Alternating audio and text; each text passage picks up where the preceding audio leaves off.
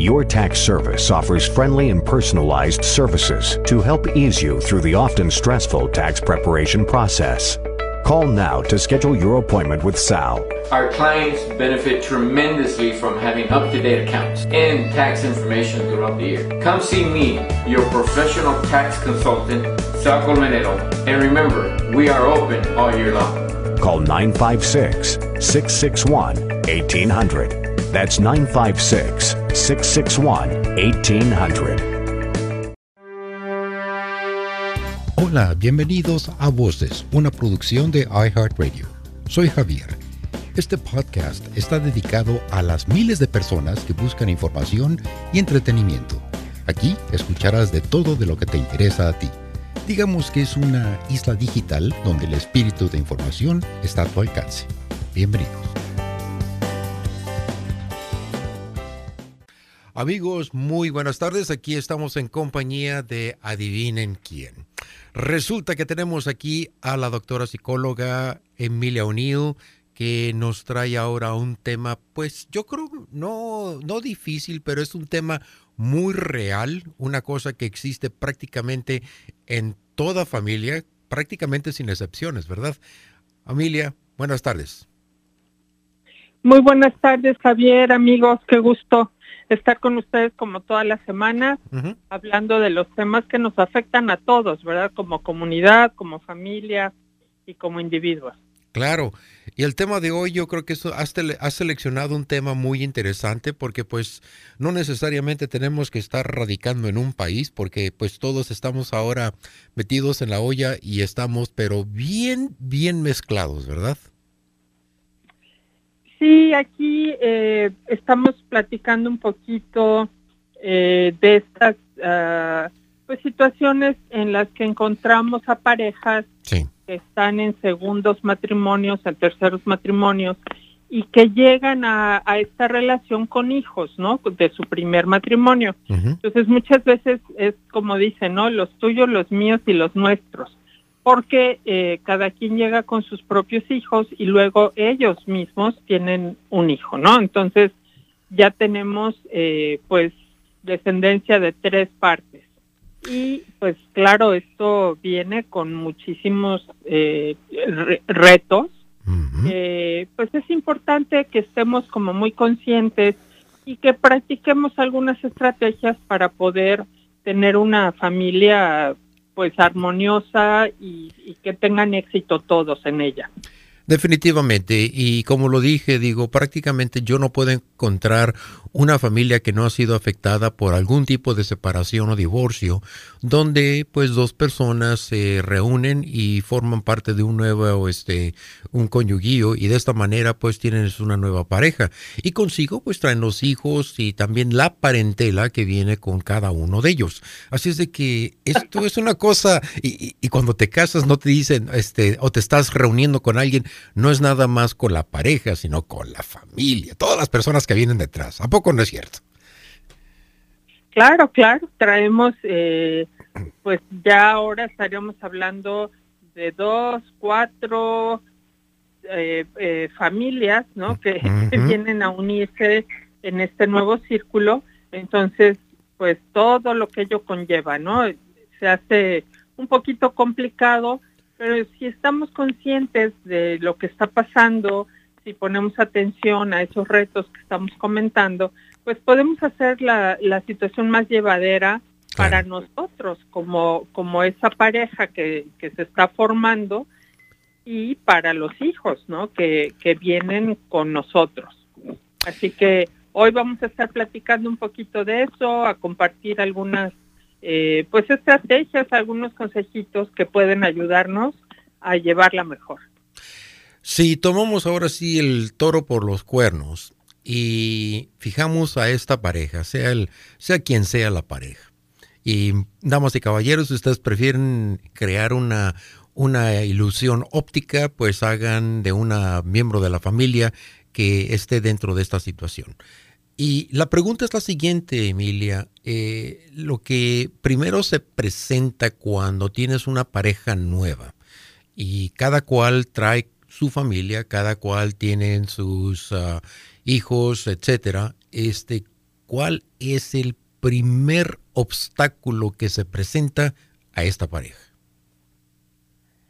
Yo diría que el primer reto eh, que tenemos aquí es darnos cuenta como adultos que estamos entrando en esta nueva relación, eh, que no porque nosotros nos sintamos enamorados y emocionados de que estamos empezando una nueva vida, eh, nuestros hijos se van a sentir de la misma manera, ¿no? Ellos eh, tal vez han conocido poco a nuestra pareja, no se han involucrado mucho con los hijos, o lo han considerado pues como que, ay, pues es la novia de mi papá o el novio de mi mamá y ahí medio toleramos el rato, ¿no?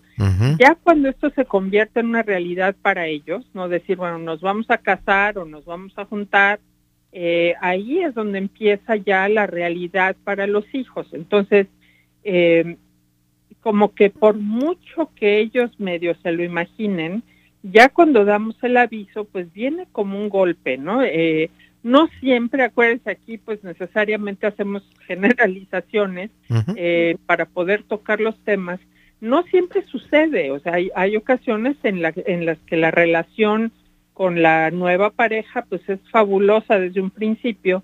Eh, depende mucho de la edad de los niños, por ejemplo, depende mucho también de cómo es nuestra relación con los exes, ¿no? Entonces, si la relación con el ex se ha mantenido civilizada, tranquila, en donde no hay eh, como la mala influencia de la expareja, ¿no? Donde hablan pestes del papá o de la mamá y, peor de la nueva pareja, eh, se nos facilita el camino. Pero hay que estar muy conscientes, pues, de que mi emoción no va a ser la misma emoción que van a experimentar mis hijos, ni eh, los familiares relacionados con la expareja, ¿no? Entonces, de entrada, por ahí hay que empezar, ¿no? ¿Cómo ves? Pues sí, y, fíjate que si te pones a pensar la situación, ah, primero es el de establecer, bueno, pues cómo quieres que te llame. No te voy a llamar papá o no te voy a llamar mamá, pero cómo quieres que te llame. Ah, yo creo que esa es la primera cosa. Ahora, la otra, muchas veces, es el hecho de que ah, hay aceptación y en algunas ocasiones no hay aceptación y esto crea más tensión en esta transición para esta pareja. Claro, eh, como decíamos, viene, viene como un shock, ¿no? de decir, híjole, ya mi mamá no cuenta aquí, o inclusive yo, hijo, hija, ya no voy a ser tan importante para mi papá, para mi mamá, porque ya hay alguien nuevo que es más importante para mi papá que yo, ¿no? Por ejemplo. Eh, la otra es que nos sentimos o deseamos que las cosas funcionen pues como estamos acostumbrados, ¿no? Es decir, eh, pues en mi casa se hacen así las cosas con los niños, ¿no? Este, a tal hora se bañan, a tal hora hacen tarea, a tal hora comen, pero pues resulta que ahora venimos con otra pareja en donde tal vez las cosas se hacen diferentes, ¿no? La disciplina se maneja de una forma distinta, eh, entonces todas esas cosas, desafortunadamente, conozco a muchísimas parejas que no hablan de esto antes de casarse, antes de unirse y traer a los hijos a vivir al mismo espacio. Eh, en ocasiones van a estar con una, ellos ellos tienen la, la patria potestad de tiempo completo, digamos, ¿no? O sea, tienen a los hijos en casa todo el tiempo, otros solamente los tienen cada 15 días, en fin, los, los modelos cambian, ¿no? Pero la idea es cómo vamos a trabajar con nuestros hijos cuando estén juntos dentro de la misma casa. Eh, ¿De qué manera vamos a, ponernos de acuerdo tú y yo como adultos en cuanto a la disciplina, en cuanto al manejo de las cosas dentro del hogar? Porque si no, esto empieza a generar tensión en la pareja y por supuesto mucha frustración, mucho enojo en los hijos. Entonces, ojo con eso, porque así como eh, puede ser como emocionante y divertido el reunirnos y el decir, ay, vamos a hacer una familia muy grande, hay que ver que viene con estrés de, lo que siempre hablamos, ¿no? En donde la resiliencia se pone a prueba, ¿no? Eh, en términos de nuestro optimismo, nuestra paciencia y la forma en que vamos a crear lazos con estos hijos que no son hijos biológicos míos, pero pues que son los hijos de mi esposo, de mi esposa, ¿no? Entonces hay que ver hasta dónde voy a comprometerme yo en este proceso, ¿no? Deja preguntarte, y basándote en tu experiencia profesional con familias, la aceptación o, o la no aceptación de los hijos y pregunto si la edad de los hijos tiene algún papel que juegue en esto. Por ejemplo, si tienes hijos que son menores de edad, ¿son más adeptos a aceptar esta nueva pareja o los adultos lo son o no lo son? ¿Qué es lo que has experimentado? Tenemos un poquito de todo, ¿no? Muchas veces cuando los niños son más chiquitos, más jovencitos, es más fácil la adaptación, ¿no? Ellos no no tienen como esta parte emocional de tengo que tomar partido, ¿no? Eh, en donde a veces con, con chicos que son pues adolescentes, eh, y adolescentes hablo de los 11, 12 años eh, para arriba, ahí hay, toda, hay más conflicto porque se sienten pues obligados a tomar partido, a decir, oye, no, yo estoy del lado de mi mamá y no es justo lo que le estás haciendo, ¿no? O este, me estás quitando la atención de mi papá, de mi mamá y te lo tengo que demostrar. Entonces, hay muchas groserías en casa, eh, hay mucho esta, estos comentarios a la hora que hay conflicto de tú no eres mi mamá, ¿no? Tú no me vas a decir lo que tengo que hacer porque no eres mi padre, ¿no? Se dan mucho esto. Entonces, eh, importante por eso que se establezcan las reglas con las que vamos a trabajar en casa en donde no se permitan este tipo de expresiones o de faltas de respeto, pero si la pareja no está eh, sólida, no está bien plantada, no tiene una comunicación adecuada, que es lo que hemos hablado mucho, ¿no? Para que una pareja tenga éxito, tiene que haber comunicación, tiene que haber valores en común, tiene que haber intereses compartidos. Entonces, todo esto tiene que ser parte de la pareja antes de que decidan unirse y traer a los hijos al mismo espacio. Así que a cualquier edad se dan se dan los conflictos y también a cualquier edad podemos pues trabajarlos de manera respetuosa y de manera sana. Eh, hay que acordarnos que todo lleva tiempo, no todo cambio lleva tiempo y para los niños pues no es fácil adaptarse, no decir bueno si antes yo era hija única y ahora resulta que tengo dos hermanos más, pues ¿cómo va eso, no? Claro, claro. ¿cuándo, ¿Cuándo voy a estar yo con mi papá sola, por ejemplo, no? Sí, y, me imagino que eso también pone mucho a prueba a la nueva pareja, de que pues tienen que resolver estos conflictos, que son conflictos que afectan a la familia y obviamente va a tener un efecto personal en su relación, no nada más como pareja, pero romántica, por el hecho de que hay tensión bajo el techo. Claro, claro. Entonces, de aquí que estemos haciendo tanto hincapié, y lo vamos a estar hablando a lo largo del programa, de que la pareja tiene que estar muy sólida.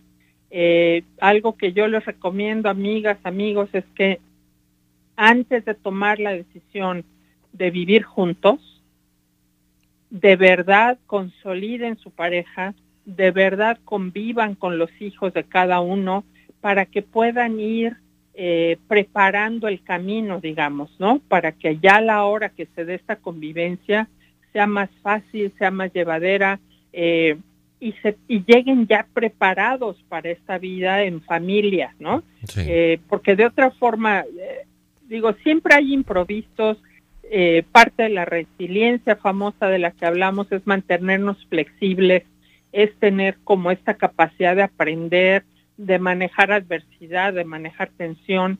Claro, siempre va a haber esto, pues en la vida, ¿no? O sea, estemos o no casados y con hijos o no, pero cuando es una familia o son dos familias, pues que se reúnen, pues vamos a tener eh, como retos que son ya muy específicos de este tipo de familias que tenemos que aprender. Entonces, un matrimonio sólido, una relación fuerte, son la clave para que exista una familia, ¿no? O sea, si no hay pareja, no hay familia, porque es mucho más difícil ¿cómo decirles? Si yo no estoy de verdad afianzada en mi, en mi, en mi pareja, en mi relación, no va a haber tiempo después para ajustarnos como pareja dentro de una familia que ya viene con, con sus retos en sí mismos, ¿no? Entonces, hay que entrar de manera fuerte y sólida como tú y yo, como pareja, para después manejar todos los elementos que se nos van a ir presentando ya dentro de esta convivencia. Así que clave número uno es tenemos que tener una pareja fuerte y sólida y resiliente para que nuestros hijos puedan también adaptarse a la nueva vida de manera sólida, de manera eh, amorosa, digamos. ¿no? Muy bien. Amigos, hemos escuchado la primera fase de este tema y ya es de establecer unos cimientos sólidos. Platicando con la doctora Emilia O'Neill, vamos a hacer una pausa, regresamos en un instante y cuando regresemos yo creo que tienes más ah, sorpresas con este, este tópico, ¿verdad? Este tema. Claro que sí, vamos a hablar como de, de diferentes cosas que podemos ir haciendo para eh, llevarnos mejor y para hacer que todos los miembros de la familia se sientan bienvenidos y se sientan seguros dentro de esta nueva familia. Perfecto. Amigos, ya escucharon. Regresamos. No se aparten.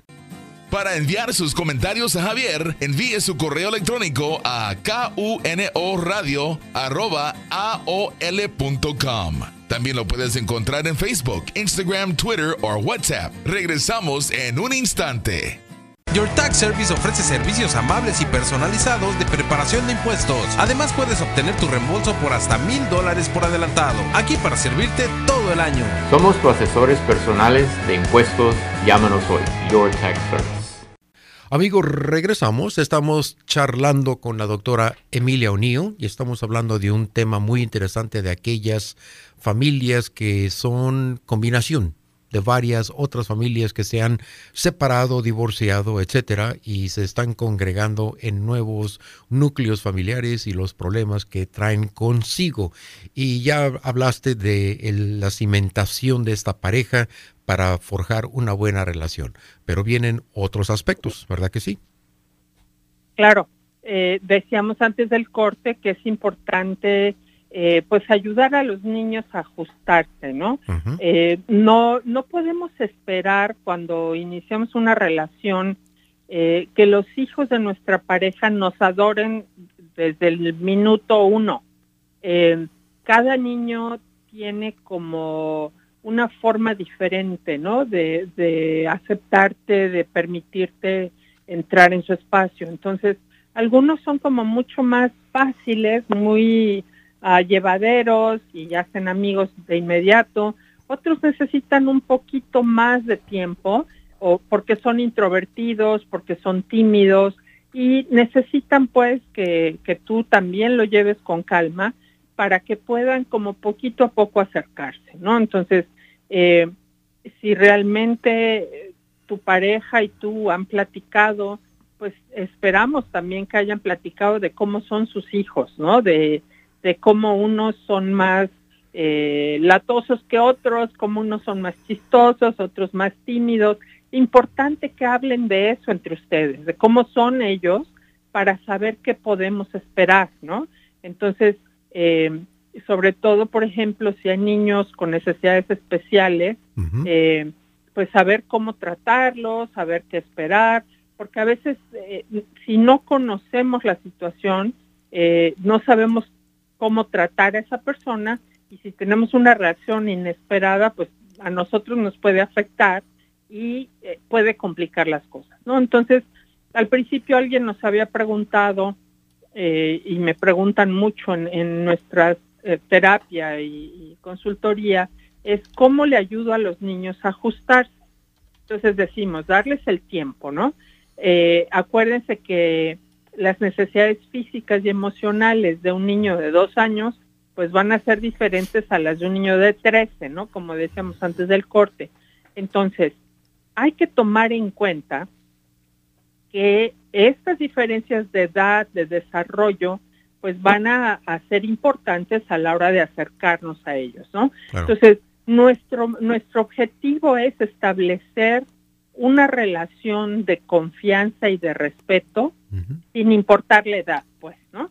Entonces, si tenemos niños, por ejemplo, menores de 10 años, eh, como decíamos, se pueden ajustar más rápidamente porque pues ellos buscan esa pertenencia, ¿no? Buscan el cariño del adulto eh, en donde se puedan sentir seguros. Eh, son más aceptan, más, aceptan más fácilmente al nuevo adulto, se sienten o son un poquito competitivos porque acuérdense que están en la edad en la que se identifican con el sexo opuesto. Entonces, eh, si yo soy niña, pues busco la atención de papá y, y, como que no me gusta mucho que mamá esté ahí, ¿no? Entonces, a veces no va a ser porque no sea su mamá biológica, sino porque se está creando este lazo entre padre e hija, ¿no? Sí. Entonces, eh, ojo con eso. Luego, si, si hablamos de niños ya un poquito mayores, digamos entre 10, 14, 15 años, aquí puede ser un, un momento, como decíamos, un poquito más difícil para adaptarse a esta familia este, postiza, ¿no? A esta nueva familia. Sí, sí lo es. Donde necesitan, sí. ¿Decías? No, digo, sí lo son porque son familias compuestas de separaciones en otro lado. Así es de que sí, son postizas porque pues son compuestas. Y ellos, acuérdense, necesitan más tiempo para generar este lazo y la aceptación con la nueva persona, eh, porque también traen ya la historia del divorcio, ¿no? Entonces, eh, pues ellos tienen su propia versión, ellos traen su propio dolor, sobre todo si el divorcio es relativamente reciente, en donde todavía no acaban de aceptar que mi papá ya no está con mi mamá o mi mamá con mi papá, y pues eso es algo de lo, o sea, están sufriéndolo todavía. Entonces, ojo con eso. Otra que también les cuesta trabajo a esa edad es aceptar al, al padrastro, a la madrastra, este, como la persona que impone disciplina, ¿no? Entonces, ojo con esa parte, ¿no? De cómo vamos a manejar la disciplina dentro de esta familia. Y también a esa edad de la adolescencia no es fácil para ellos expresar sus emociones de manera abierta, ¿no? Porque tal vez sean, eh, están como muy sensibles todavía, eh, pero igual necesitan cariño, apoyo y atención, ¿no? Eh, Digo, yo me acuerdo cuando yo recién me había casado con, eh, con mi esposo en el segundo matrimonio, eh, mi hija tenía 15 años, entonces, ¿qué les platico, no? Fue como interesante el proceso porque, eh, pues, no, no era yo muy bien aceptada con ella, ¿no? Entonces, nos llevó tiempo entendernos, nos llevó mucha comunicación, decidir cómo se iba a manejar la casa, quién iba a hacer qué, horarios, Em, eh, pues que si iban a limpiar o no su cuarto, o sea, son mil detalles, ¿no? Y conforme van creciendo también, cuando vemos a, adolescentes ya de 15 o más, pues también están en esa parte de individuación que decimos. Entonces, hay que saber respetar esa búsqueda de independencia, ese cuestionamiento de valores que se da en el adolescente, tal vez no van a demostrar eh, sus emociones abiertamente como los niños chiquitos, eh, pero este van a expresar, ¿cómo decirles? Em, su necesidad de, atención, pues a través de, de, retos, a través de enojos, a través de, de llorar, de cosas así. Entonces, ponerles mucha atención y hacerles saber que ahí estamos presentes cuando ellos lo necesiten, ¿no? A veces es diferente también, por ejemplo, eh, entre cómo, cómo se relacionan los niños y las niñas, ¿no? Este, habrá quienes necesiten más, más uh, expresiones verbales, ¿no? Más frases de cariño, eh, habrá quien necesite más el abrazo. Entonces, por eso es importante hablar con nuestra pareja para conocer a los hijos de ellos. Porque si yo voy a darle un abrazo a, la hija, ¿no? Y ella se quita, y, yo, puedo sentirme ofendida, ¿no? Pero si ya sé que para ella es muy incómodo recibir abrazos, pues ya sé de qué se trata. en lugar de este, andarnos inventando y explorando a ciegas, ¿no creen? No, sí, efectivamente, y, es una situación que con el tiempo se cura. Ahora, esto no implica de que va a ser una, una cura de resolución, porque puede ser una cura permanente donde no exista una relación de hijo eh, y padres, sea cualquiera la combinación. Pero eh, digo, eso ocurre y, y desgraciadamente esto entra en juego cuando se forma una nueva pareja. En algunos casos funciona, en algunos completamente no. Ahora, hay que estar preparados para aquellas circunstancias cuando definitivamente eso no funcione, porque pues no puedes forzar un círculo en un cuadro. Claro, lleva tiempo, acuérdense, el crear una nueva forma de estar en esta nueva familia, ¿no? Muy importante también eh, lo que hemos, acuérdense, los niños necesitan sentirse seguros y a salvo, ¿no? Necesitan sentirse amados, necesitan sentirse valorados, necesitan sentirse como en conexión amorosa con, con la familia eh, y por supuesto sentirse apreciados y, y sentir que estamos apoyándolos para crecer, ¿no?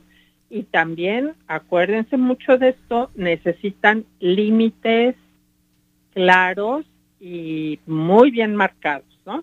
Eh, aquí no, nos lleva esto como a un segundo tema, eh, o un siguiente tema, perdón, en donde vamos a hablar eh, de cómo, cómo es importante desde antes de, de unirnos ya a vivir en una sola casa, hay rutinas como para ir entrando suavecito a lo que va a ser la nueva familia, ¿no?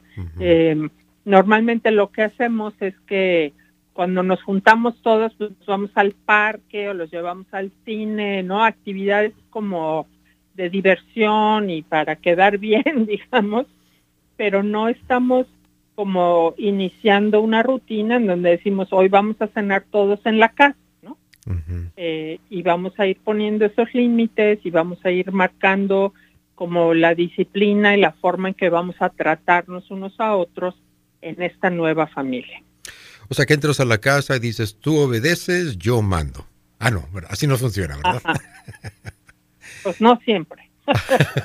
no, pero amigos, la realidad es de que este es el primer paso cuando estás combinando una nueva familia porque no es una cosa donde una pareja entra y, no hay familia de por medio. En este caso ya hay muchos otros elementos, muchos de ellos son hijos de una pareja anterior.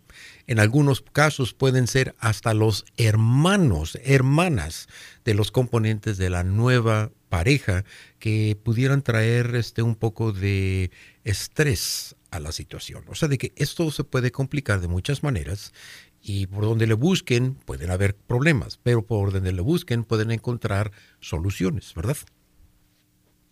Sí, fíjate que hiciste aquí un par de comentarios que se, me hicieron muy importantes, Javier. Eh, hay que acordarnos, a veces estas familias que se combinan entran con padres que no tienen como mucha experiencia como padres, porque ellos traen, por ejemplo, a hijos más pequeñitos, ¿no?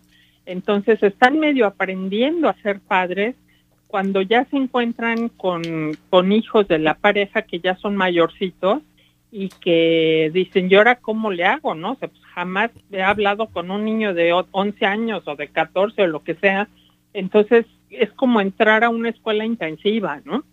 Por eso hay que aprender a comunicarnos y a decir, oye, así es como yo trato a mis hijos, así es como le hago. Y la otra, que es algo bien importante, agradezco mucho que, hayas, que, hayas dicho esto porque me conecto con ello, eh, es muchos de estos niños y de estas parejas se separaron porque había abuso en el hogar. Porque la otra pareja era abusiva verbalmente, físicamente, emocionalmente. Entonces, hay que darnos cuenta de eso y de que los niños llegan ya con una situación traumática, ¿no? Entonces, si le levantas la voz o si hablas fuerte porque estás jugando lo que sea, eso ya representa para ellos una amenaza. Fíjense nomás todo lo que podemos traer cargando, ¿no?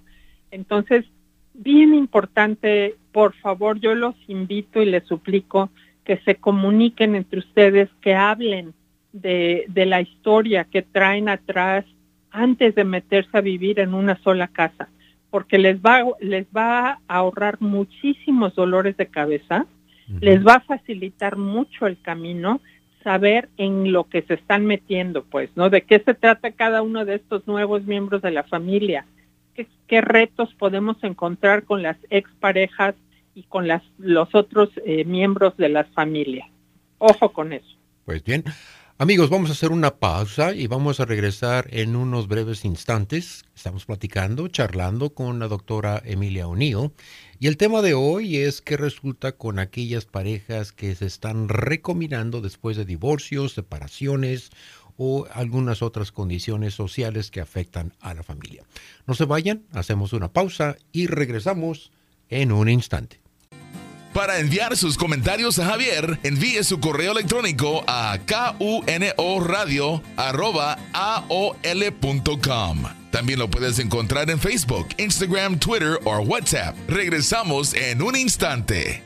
Increíble pero cierto, ahora viene la segunda parte y les invito a que sintonicen a la parte número dos de este tema que yo sé lo van a encontrar muy interesante.